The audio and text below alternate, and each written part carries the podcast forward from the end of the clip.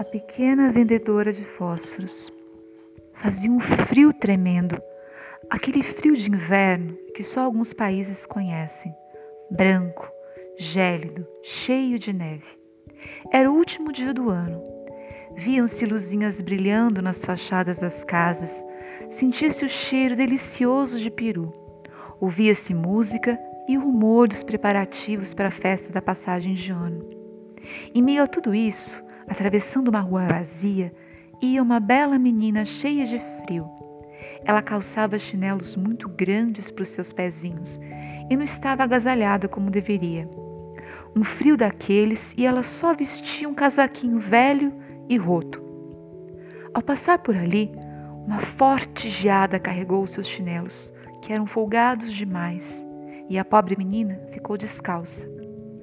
Ela trazia em seu bolso um punhado de fósforos que vendia nas ruas. Mas naquele dia ela não tinha vendido nada. Estava com medo de voltar para casa e apanhar um pai por conta daquilo. Ele às vezes ficava nervoso. Na verdade, a sua família não tinha bem uma casa. A menina e o pai e a mãe moravam dentro de um barraco de zinco, cheio de furos, que o pai tentava tapar com fios de estopa quando chovia ou nevava. Não, ela não queria mesmo ir para casa, não naquele momento.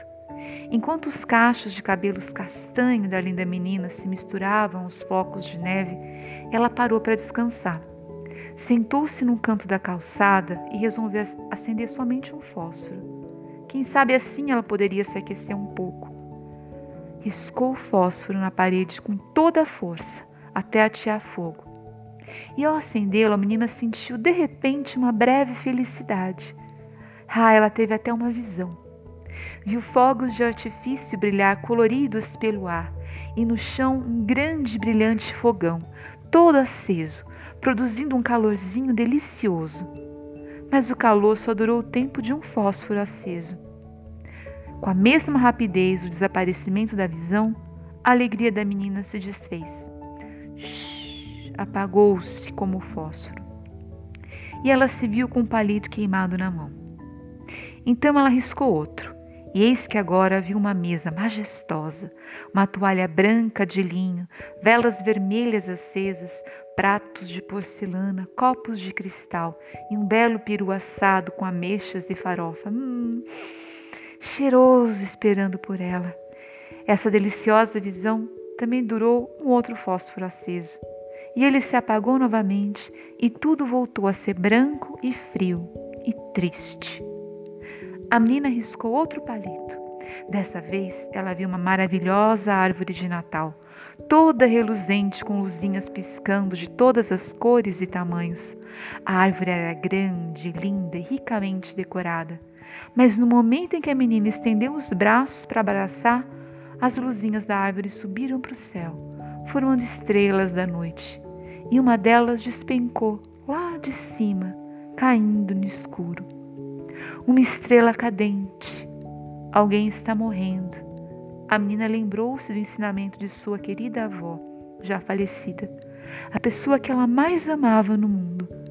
Ela lhe contara que as pessoas, quando morrem, podem virar estrelas. A menina riscou mais um fósforo e a luz foi enorme e se tornou um verdadeiro clarão. E de dentro, de tamanha luminosidade, viu então a imagem da avó.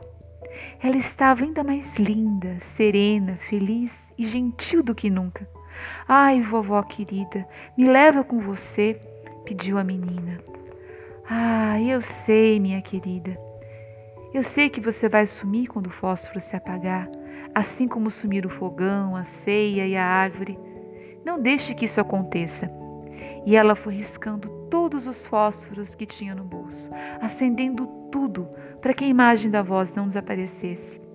A avó então abraçou firme a netinha, levou-a nos braços e elas voaram juntas pelos céus, cheios de luz, onde já não fazia frio, onde já não tinha mais medo.